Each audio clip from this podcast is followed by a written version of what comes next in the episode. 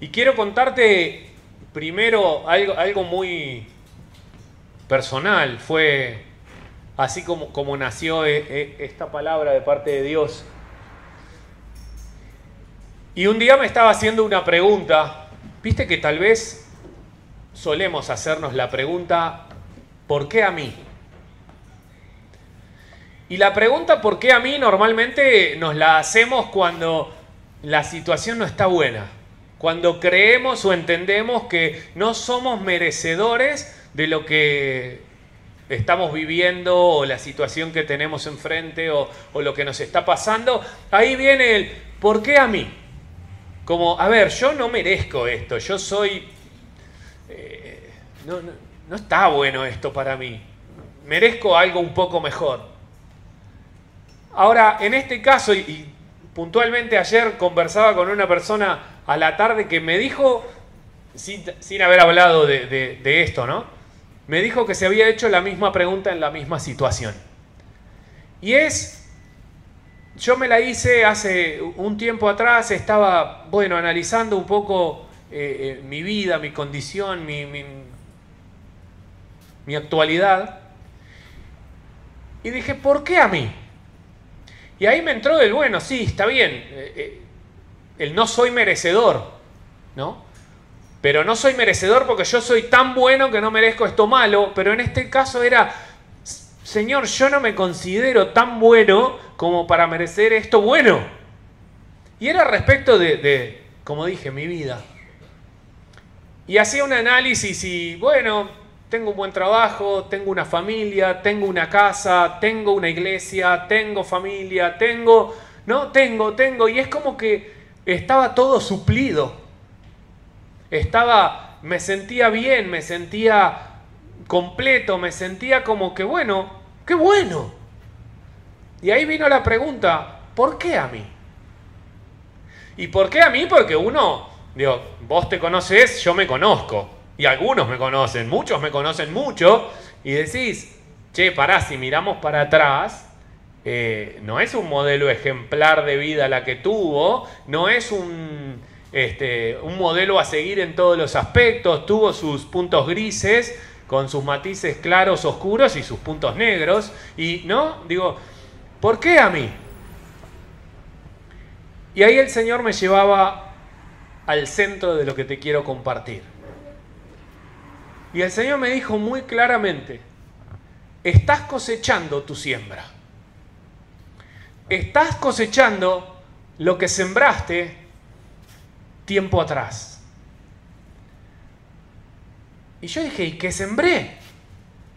Y el Señor me empezó a pasar como una película algunos momentos de mi vida puntuales, y me puedo acordar, y algunos quizás acá van a saber de qué les hablo, otros quizás no, y alguno que quizás está escuchando desde su casa también lo pueda saber, pero me llevó de niño cuando yo en, la iglesia en la que nací y crecí, de chiquito estaba interviniendo. Me llevó al momento en, en que armábamos las carpas en el predio de la iglesia para las campañas evangelísticas y estar colgado de los fierros ahí armando y sembrando para que su palabra sea predicada. Y me llevó a cuando íbamos los domingos a la tarde en pleno verano, que el sol nos secaba la cabeza, o en el invierno así crudo como hoy, donde caminábamos congelados desde donde teníamos la iglesia hasta un barrio que se llamaba La Cruz, que era lejos. Y caminábamos llevando una bandeja de bizcochos para los uruguayos, pero de facturas que conseguíamos, no sé cómo. Pero íbamos a predicar, íbamos a llevar su palabra, llevábamos obras de teatro, llevábamos payasos, llevábamos esto y los chicos se juntaban. Y el Señor me empezó a mostrar todo lo que fui sembrando y que Él no se olvida. Y hoy quiero justamente, y quiero enfatizarte en esto porque no quiero ni que te quedes con, wow, qué vida maravillosa y qué, qué lindo todo lo que hice, porque no es para eso. Y tampoco quiero que te quedes con, che, hoy entonces si mi vida o la situación en la que estoy puntualmente hoy no está buena, uy, qué mal sembrador fui, que estoy cosechando mal, porque no quiero que te quedes en eso, porque el pasado no lo vamos a poder modificar, sino quiero que abras tu mente y que abras tu corazón para que puedas entender que lo que siembres de hoy en adelante va a ser la cosecha que tengas de mañana en adelante. Y quiero ver algunos puntos, algunos aspectos sobre, sobre la cosecha y la siembra. Y lo primero que te voy a decir es, bueno, está bien, me estás hablando de lo que hiciste y, tu cosecha hoy. Ahora, ¿qué garantía tengo de que esto vaya a suceder? En Salmos 1.6 dice, porque el Señor conoce el camino de los justos. El Señor conoce tu camino, el, el, Señor conoce lo que vos haces o lo que vos dejás de hacer, y Él no se va a olvidar. Nada va a pasar desapercibido, nada va a quedar en el olvido, nada va a ser, bueno, ¿y qué garantía tengo? El Señor conoce tu camino. Eso es lo primero que tenemos como garantía. Viste que hoy vas a comprar un electrodoméstico, vas a comprar algo y te ofrecen la garantía del producto y la garantía extendida y la super garantía y la hiper mega garantía. Es como para decir, desde que te lo llevas a tu casa, tenés asegurada la garantía de por vida. Sale una fortuna. Pero acá el Señor nos ofrece la misma garantía, la super ultra mega archi garantía de que Él no se va a olvidar, gratis porque Él es así. Así que tenés la garantía de que lo que vos siembres, lo vas a cosechar y ahora después te digo por qué.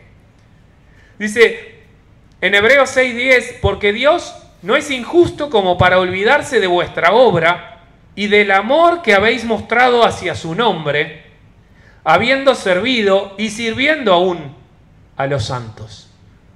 Dios no se olvida. Él no se va a olvidar de tu siembra y por ende tu cosecha va a estar garantida.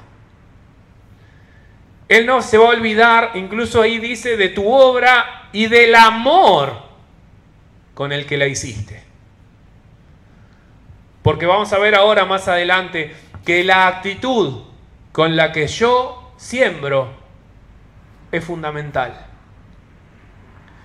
Y esto era un poco lo que, lo que Dios hablaba conmigo, ¿no? Yo no me olvido. Yo tengo presente cada cosa que hiciste y las que dejaste de hacer. Pero no me quiero enfocar en las que dejé de hacer. Me quiero enfocar en las que hiciste. Porque eso es lo que Dios se va a acordar. Y de esa misma manera vas a cosechar. Él no se olvida. Eso tenelo presente. Que lo que vos hagas no cae en saco roto, no cae en el olvido. Vos y yo nos podemos olvidar de lo bueno o lo malo que nos hicieron, pero Él no se va a olvidar de tu siembra y del amor con el que la hiciste. En Gálatas capítulo 6 dice, no os, dejéis, no os dejéis engañar, de Dios nadie se burla, pues todo lo que el hombre siembre, eso también cosechará. Dice, porque el que siembra para su propia carne, de la carne segará corrupción. Pero el que siembra para el espíritu, del espíritu, segará vida eterna. Y no nos cansemos de hacer bien, pues a su tiempo, y si no nos cansamos, segaremos. Así que entonces hagamos bien a todos según tengamos oportunidad y especialmente a los de la familia de la fe. Qué completo que es todo lo que dice, ¿no? Primero dice, a Dios nadie lo va a engañar. Si te crees que sos súper inteligente para pasarlo, como se dice comúnmente, a Dios no lo vas a pasar. Así como no se olvida de, tu obra y de tu siembra, Tampoco lo vas a engañar con que lo que hiciste fue siembra cuando había otra intención. A Dios no lo vas a engañar. Todo lo que vos siembres, tenés la super, hiper, mega, archi garantía de que lo mismo vas a cosechar. Así que si yo siembro, tengo la garantía de la cosecha. Ahora vas a cosechar lo mismo. Por eso hace la aclaración que el que siembra para su propia carne, para sus intereses personales, para, eh, para lo propio y no para Dios, va a cosechar lo mismo, va a cosechar de la carne para corrupción. Ahora, si vos en tu, en tu, siembra, en tu inversión, en tu tiempo, y cuando digo la palabra inversión, no estoy hablando de, dinero, y quiero hacer esta aclaración, porque hay mucho por ahí dando vuelta de que la siembra tiene que ser en plata, y vos tenés que sembrar dinero para, para cosechar dinero y para que te, ser prosperado. Y yo no quiero ir a, a que te enfoques en esa cosecha, en la cosecha económica, en la cosecha financiera.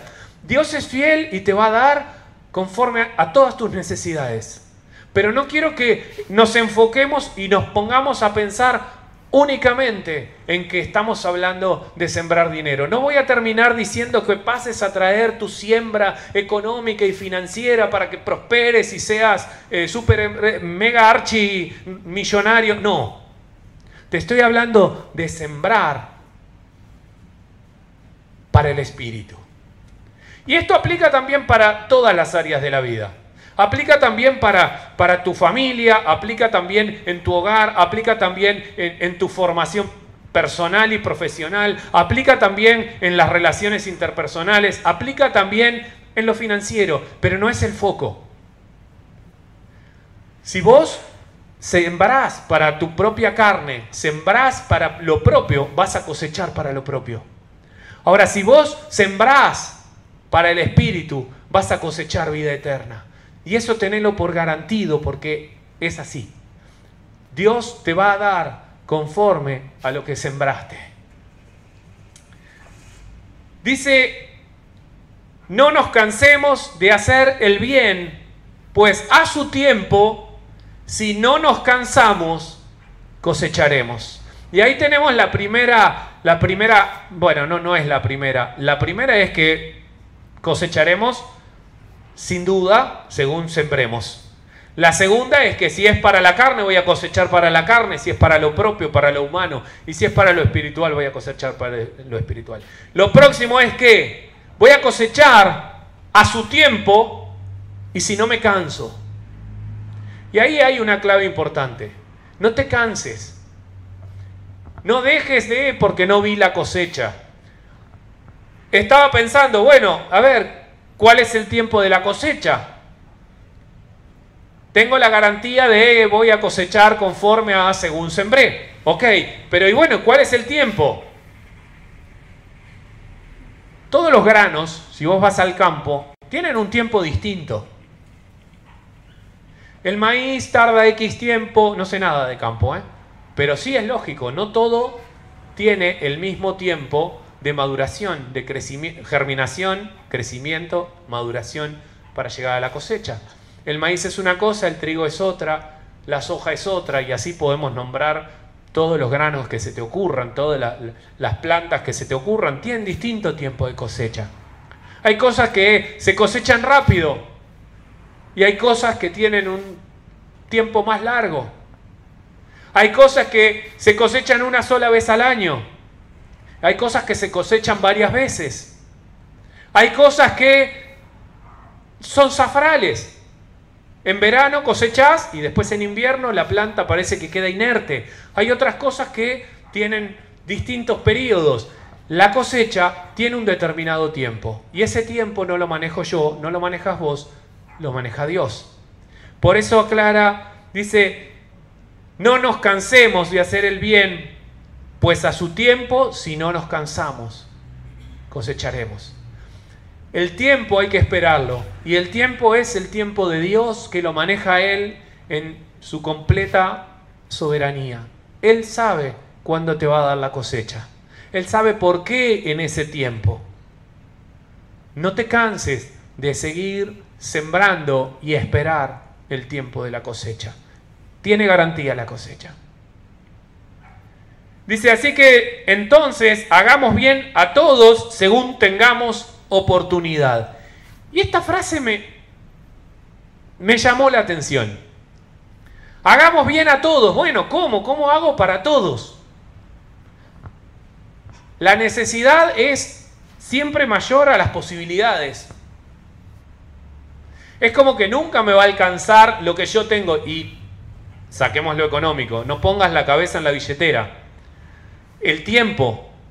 Una persona que necesita ser ministrada, una persona que necesita conversar, contarte algo, pedirte un consejo, necesita tiempo.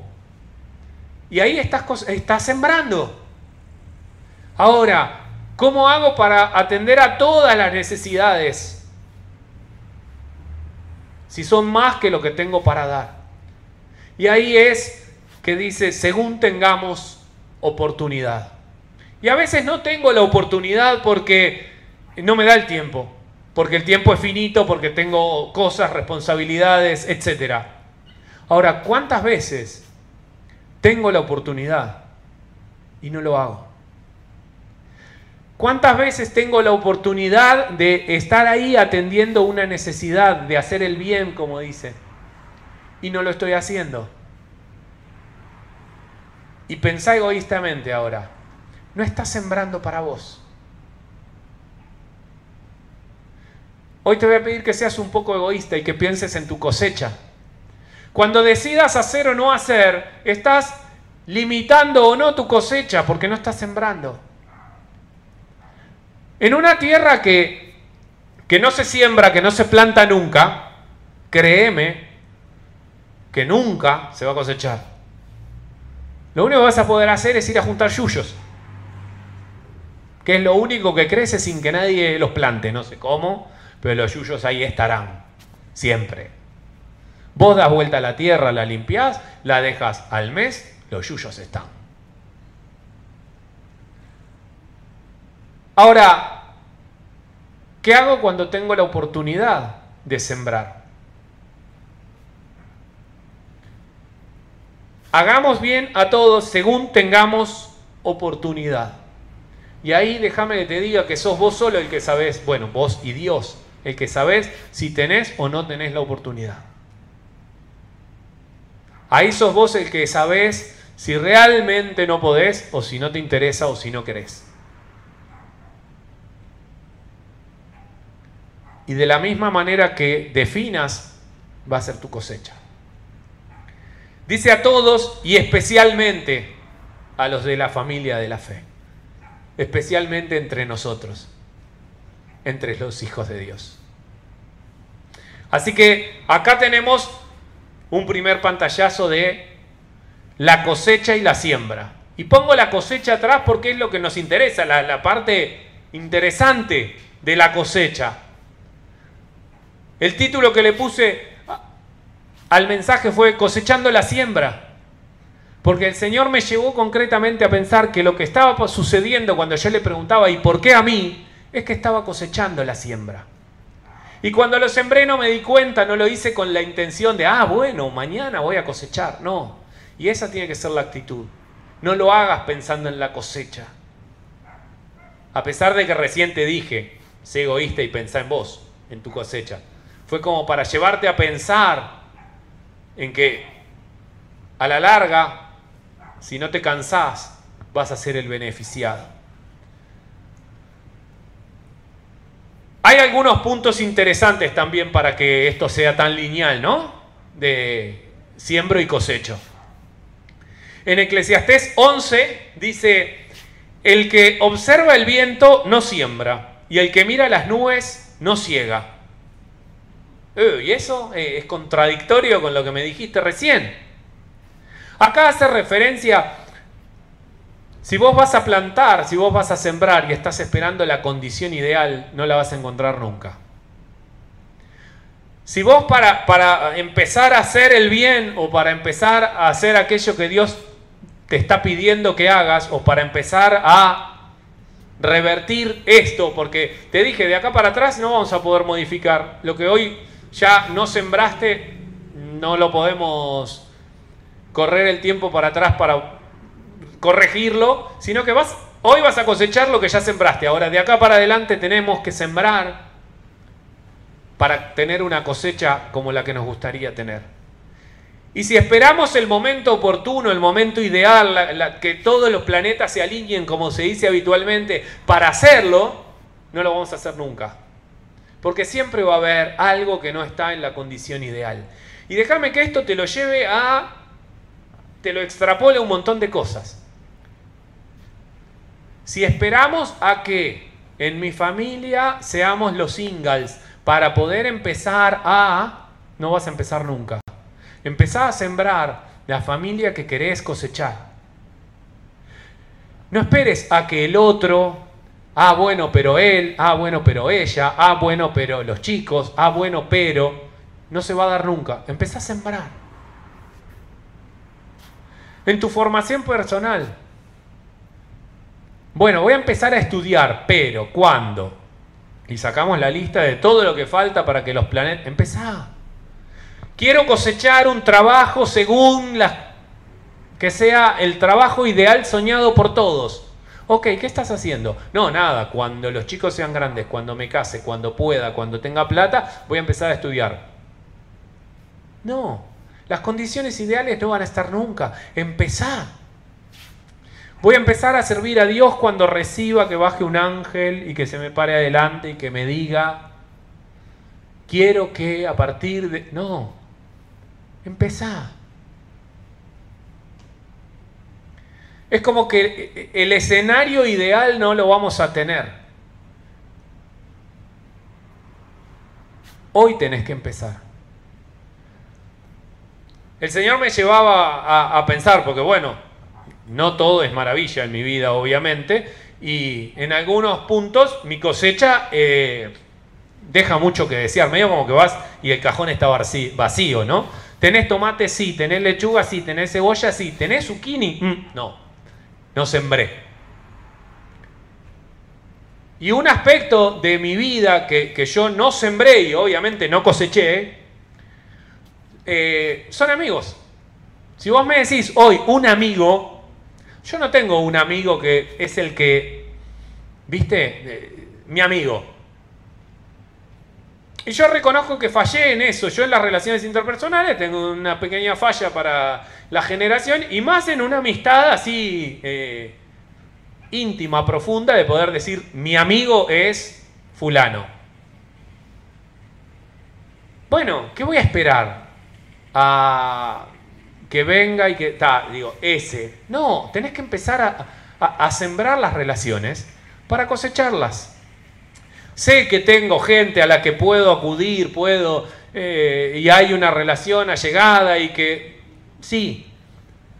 Pero eso que vos llamás mi amigo, mi cosecha hoy está vacía porque yo no sembré.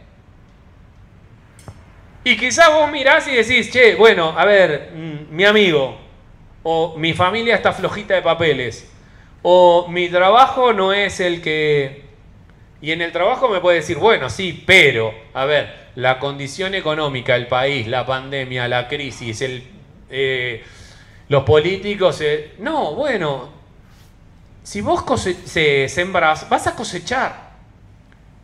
Ahora, desde lo laboral tengo que prepararme, tengo que formarme, tengo que buscar, tengo que intentar. No puedo esperar sentado con el celu o con el LOL esperando que me llamen de eh, Google para trabajar. Te estamos buscando. Hoy entras en LinkedIn y siempre dice, si sabes esto, te interesa aquello, te estamos buscando. Sí, está bien, te estamos buscando, pero están buscando y estamos buscando al super mega archi preparado, formado, capacitado con todas las... ¿No? Entonces, Entras a LinkedIn hoy, eh, eh, más que cualquier cosa, aparece el loguito de Mercado Libre. Ping, ping, ping, ping, ping, ping. Mercado Libre está avasallando el mercado. Ahora, ¿quién va a Mercado Libre? Los más formados, los más preparados, los perfiles más destacados. Nosotros estamos viviendo en la empresa que trabajo una migración de talentos destacados, por eso yo me quedo, eh, a Mercado Libre, a determinadas empresas que, buscan esos perfiles. Ahora, mientras ellos sembraban atrás de los libros, yo estaba en la playa. ¿no? Y eso lo tengo reconsciente. Por eso yo en casa vivo diciendo a dos que están sembrando en esa parte, chicos, piensen que después eligen a los mejores. Digo, hagan su parte. Después Dios le va a dar lo que uno no puede, ¿no? Y, viene la, provisión y el acompañamiento de Dios y, las oportunidades que de manera sobrenatural el Señor abre puertas como la mía en la empresa donde estoy. Pero hay que formarse, hay que hacer nuestra siembra. Dice, de mañana siembra tu semilla y a la tarde no des reposo a tu mano, porque no sabes si esto o aquello prosperará, o si ambas cosas serán igualmente buenas. Y a veces hacemos, bueno, listo, yo ya eh, hice una partecita y bueno, y ahora espero que la semilla germine, crezca y me dé el fruto. Ahora, ¿y será esa la semilla que va a germinar al 100? Te lo llevo a mi caso. Empiezo una relación para formar una amistad y después no, no, resulta que no prosperó. Y vuelvo a foja cero. Sembrá, sembrá variado, sembrá por distintos lugares, no te canses, tira la semilla. Si todas germinan, un éxito. Tenés sobreabundancia. Ahora, si alguna muere por el calor, alguna muere por la inundación, alguna muere porque, bueno, seguro que germina otra. No esperes ni la condición ideal, ni que esa semilla sea la, el árbol. Sembrá, sembrá, sembrá. Vas a cosechar. Pero no te canses. En Miqueas 6 dice, tú comerás, pero no te saciarás, y tu vileza estará en medio de ti. Apartarás, pero nada salvarás. Y lo que salves, yo lo entregaré a espada. Sembrarás, pero no segarás. Pisarás la oliva, pero no te ungirás con aceite. La uva pero no beberás vino. Ah, bueno, pero esto es contradictorio otra vez. Recién me dijiste que todo lo que el hombre sembrar, eso también segará. ¿Por qué acá dice que comerás y no te saciarás, apartarás y no salvarás, sembrarás y no segarás, pisarás la, la oliva y no te ungirás con aceite, y la uva y no beberás el vino? También te dije que no nos cansemos. Para llegar a la cosecha, tal como yo sembré, tengo que mantener el pacto con Dios. La super mega archi garantía de la que te hablé recién es siempre yo tenga la super mega archi constancia de seguir de la mano de papá. Yo no puedo sembrar y abandonar el barco, abandonar la tierra, dejarla que no se cuide y después venir el 8 de marzo cuando supuestamente empieza la, zafra de la cosecha. Dios no se maneja de esa manera. Para nosotros poder hacer uso de esa garantía de cosecha, yo tengo que ser fiel y permanecer en pacto con Dios. Y esto aplica para lo espiritual, para lo económico, para lo familiar, para lo interpersonal, para todas las áreas de tu vida. Si vos querés cosechar según la promesa del Padre, tenés que mantenerte en pacto con el Padre. Y suena una obviedad, suena como que no te estoy diciendo nada innovador. No, no te estoy diciendo nada innovador. Pero muchas veces hacemos la cuenta de lo que sembramos de lo que invertimos en la semilla, en el fertilizante, de todo el, tiempo que dedicamos y a la hora de la cosecha el cajón queda medio vacío, pero tenemos que revisar qué pasó en el medio, porque es fundamental mantenernos en relación con el Padre, mantenernos en pacto con Dios. Y eso es la clave del éxito en cualquier aspecto de tu vida. Y dice, apartarás, y me llamó la atención, que dice, apartarás, pero nada salvarás. Y me quedé con la, palabra apartarás.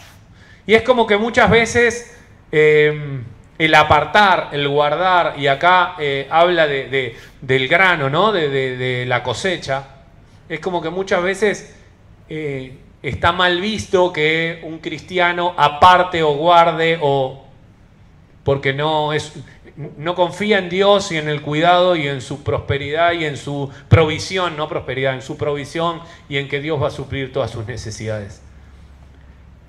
Y, el Señor me llevaba a que esto de apartar también, cuando uno tiene para apartar es porque tiene sobreabundancia. Y si uno tiene sobreabundancia, y siempre hablando ¿no? de, la mano de Dios y, manteniendo el pacto y recibiendo eh, la cosecha de lo que se sembró, si uno tiene en sobreabundancia es porque Dios por algo, para su propósito, te está dando sobreabundancia.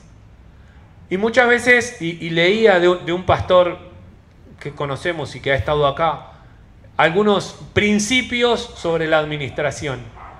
Y, y, me interesó un poco porque a veces es como que cuando tenemos sobreabundancia es bueno para sobregastar o para sobre, ¿no? Y si tenés sobreabundancia, Dios te está dando para su propósito porque en algún momento lo va a necesitar o lo va a demandar. Obviamente eh, esto respetando el pacto con Dios y, no siendo idólatra, ¿no? Porque ahí podemos correr el riesgo de cuando tengo sobreabundancia, y, acá sí me enfoco por ahí en, en, la parte económica, en la parte financiera, si tenés sobreabundancia y guardás como idolatría o como porque quiero llegar, como decía esa, canción, para tener mi primer millón, cuando llegas al primer millón, después querés tener el segundo, el tercero y el cuarto. Y ahí déjame decirte que el pacto con Dios se rompió. Y no vas a cosechar más nada dentro del pacto con Él, dentro de esto que estamos hablando.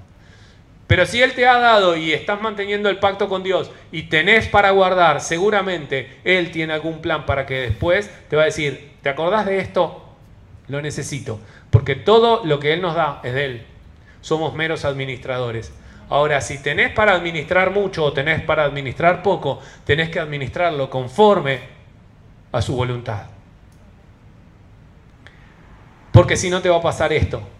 Lo vas a guardar, pero no lo vas a poder usar, porque se va a perder o porque lo va a dar a espada. Un par de cositas más, porque tampoco quiero tirarte demasiada información, sino quiero que te vayas pensando en qué voy a sembrar a partir de mañana para cosechar cuando sea el tiempo. Dice, el que siembra escasamente, 2 de Corintios 9, escasamente también segará. Y el que siembra abundantemente, abundantemente también segará. E, es un pasaje que se utiliza muchas veces en el tiempo de la ofrenda. Y yo no lo quiero llevar otra vez para, para el dinero. No, no, quiero que salgamos de ahí. Inconscientemente nuestra cabeza tiende a ir hacia ese lado. Pero lo quiero sacar de, ese contexto. La cosecha va a ser directamente proporcional. Y no te estoy hablando de plata. Y te voy, me vuelvo a poner como autorreferencia porque no quiero usar el ejemplo de nadie. Yo hoy no tengo un amigo porque yo no invertí en tener un amigo. ¿No invertí qué? No invertí tiempo, no invertí ganas, no invertí plata, no invertí, no invertí nada. No dediqué tiempo a formar una relación. Tener un amigo es algo que demanda tiempo. Primero tenés que tener ganas. Segundo, tenés que encontrar, tenés que tener la necesidad. Tenés que encontrar una persona con la que, bueno, pueda haber determinada onda, por decirlo de alguna manera, y después empezar a invertir. Tenés que invertir tiempo en contarle de vos, que te cuente de él o de ella. Compartir los problemas, compartir las alegrías, disfrutar juntos, entristecerse juntos. invertir plata cuando tu amigo necesita algo, invertir plata en, en salir y compartir un rato. Tenés que invertir. Tenés que sembrar en una relación. Quizás se usa mucho esto para una relación de pareja. Bueno, si vos querés, primero tenés que invertir en la otra persona. Aplica para todo. Ahora va a ser directamente proporcional lo que vos vas a cosechar a lo que vos invertiste. Si no invertiste en una relación con un amigo, déjame decirte, no la vas a tener. Hola, no la vas a tener. Ahora, si invertiste, yo miro gente y digo, siempre está rodeado de gente. Hay determinadas personalidades que tienen como un gancho que pasan y se le pegan. Sí, pero también le dedican tiempo. Hay gente que siempre tiene un amigo que sabe, tiene, puede, conoce, siempre. Bueno, esa gente invierte en las relaciones interpersonales. Así te va a pasar en todo. En tu relación con Dios. Sorry, pero si vos no le invertís tiempo, no vas a cosechar un pomo. Si vos no tenés tiempo para orar, para ayunar, para leer la Biblia, para relacionarte con Dios, no va a haber relación. No vas a cosechar una relación íntima con el Padre. Si vos no invertís en estudiar, no pretendas un currículum así de gordo, como esa gente, yo siempre digo, ¿no? Qué, paradoja. Mi hermana le tiene que sacar hojas al currículum cuando la va a presentar para que no la bochen a veces porque tiene mucho currículum. Yo le tengo que meter hojas en blanco para juntar tres. Bueno, pero ella invirtió años, años, que yo me acuerdo con mis amigos, amigos, en ese momento decíamos, pobre piba, porque se pasaba el verano al sol estudiando y nosotros en la playa. Pero claro, ella cosechó un currículum así y el mío creo que en una A4, en letra 18 entra. Y bueno, es lo que cada uno sembró, lo que cada uno cosecha. El que siembra escasamente, escasamente va a recoger. Y si vos querés cosechar en abundancia, sembra en abundancia. Y también te lo digo financieramente. Si vos querés tener abundancia de recursos financieros, tenés que sembrar en abundancia. Si no, va a ser poco. Si vos querés tener un kiosco, vas a tener la ganancia de un kiosco y vas a invertir para un kiosco. Si vos querés tener una cadena como Walmart, vas a tener que invertir otra plata. Y seguramente vas a tener otra rentabilidad. Y vas a tener otro riesgo y vas a tener otro montón de cosas. Si vos querés cosechar en abundancia, invertí en abundancia. Proporcionalidad. Más adelante dice, cada uno dé como propuso en su corazón, no de mala gana ni por obligación, porque Dios ama al dador alegre. Ahora sí pasen a poner las ofrendas, porque parece que viene por ahí. Pero claro, si es lo que usamos siempre, dice que cada uno dé como propuso en su corazón. Es clave la intención, la actitud de tu corazón para la siembra. Si vos te propones solamente dar para cosechar, vas a fracasar. Si vos te pones, te propones dar por el hecho de dar con la intención de, dar, de bendecir, de ayudar, de acompañar. Entonces, esa es la actitud que va a producir el resultado de la cosecha que querés. El otro día estábamos en un curso, en el trabajo, y bueno, en un momento, em, los cursos laborales a veces tienen así, medio como que vos decís, ¿qué tiene que ver esto, no? Y estábamos hablando justamente eh, de la amistad de las relaciones interpersonales. Obviamente para trabajarlo en lo laboral. y decían, bueno, hace de cuenta que tenés que poner un, eh, una publicación en, el diario, imagínate qué viejo que era el, curso, que ni siquiera lo adaptaron a ponerlo en, Facebook o en Instagram o algo así. Bueno, un aviso clasificado buscando un amigo.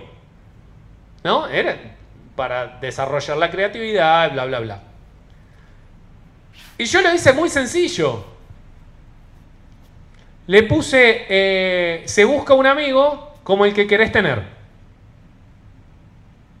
Porque todos queremos tener el amigo incondicional, el amigo copado, el amigo generoso, el amigo... Y le empezás a meter todas las cosas que te gustaría que tenga el amigo ideal. Ok, listo. Busco uno como, como el que vos querés tener.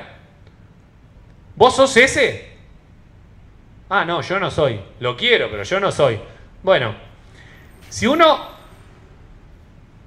propone en su corazón buscar eso, tiene que trabajar para eso tiene que sembrar eso para cosechar eso.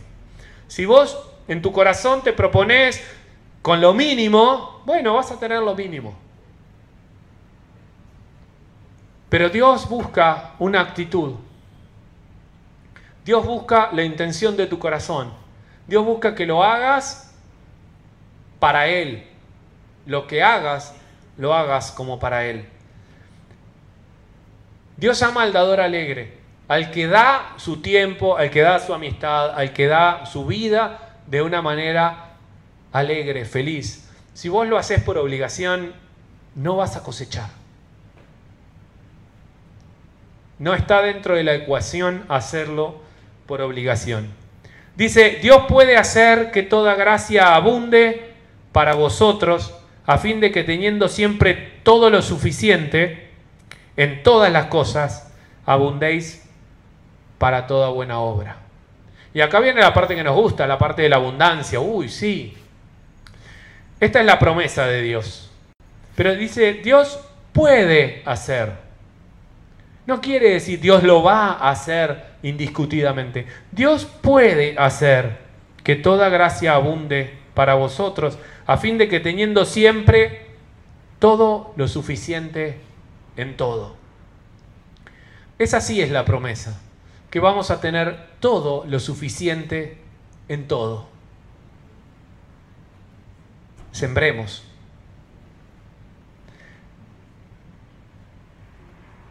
El que suministra la semilla al sembrador y pan para su alimento suplirá y multiplicará vuestra sementera y aumentará la siega de vuestra justicia. Esta es la parte de la promesa de parte de Dios, suplirá y multiplicará, aumentará. Tres palabras que sobresalté, suplirá, multiplicará y aumentará. Pero tenemos que mantener el pacto. Seréis enriquecidos en todo para toda liberalidad la cual por medio de nosotros produce acción de gracias a Dios.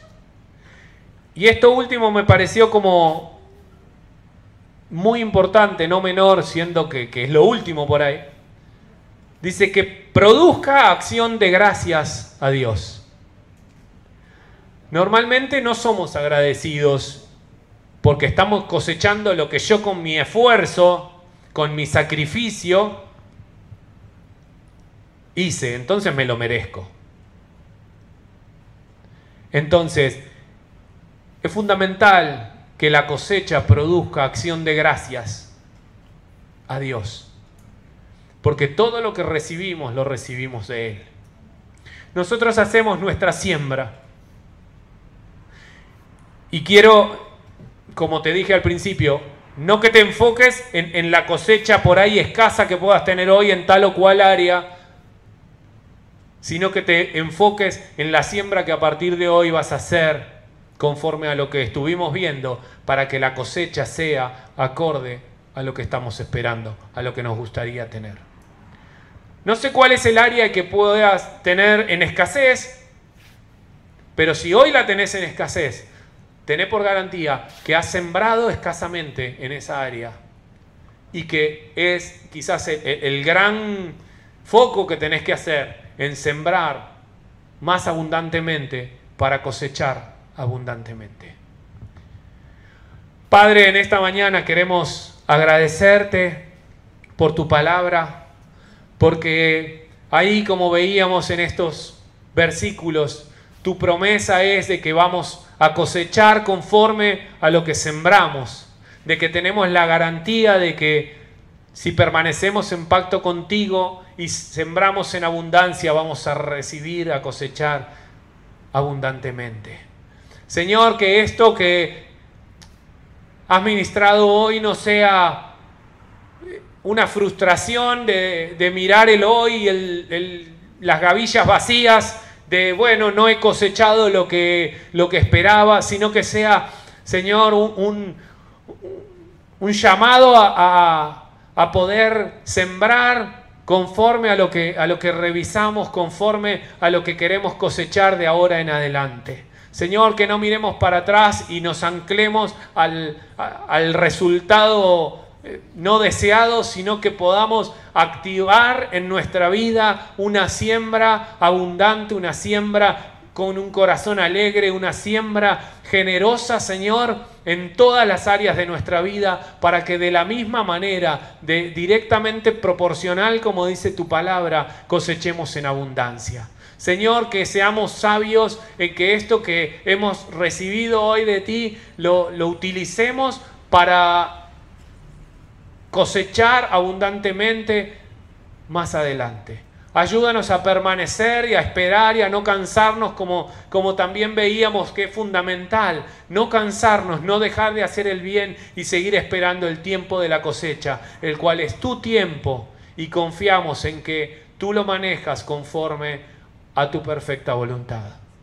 Te bendecimos, te adoramos, te exaltamos y entregamos esta semana en tus manos para que tú nos bendigas conforme a tu corazón. En el nombre de Jesús. Amén.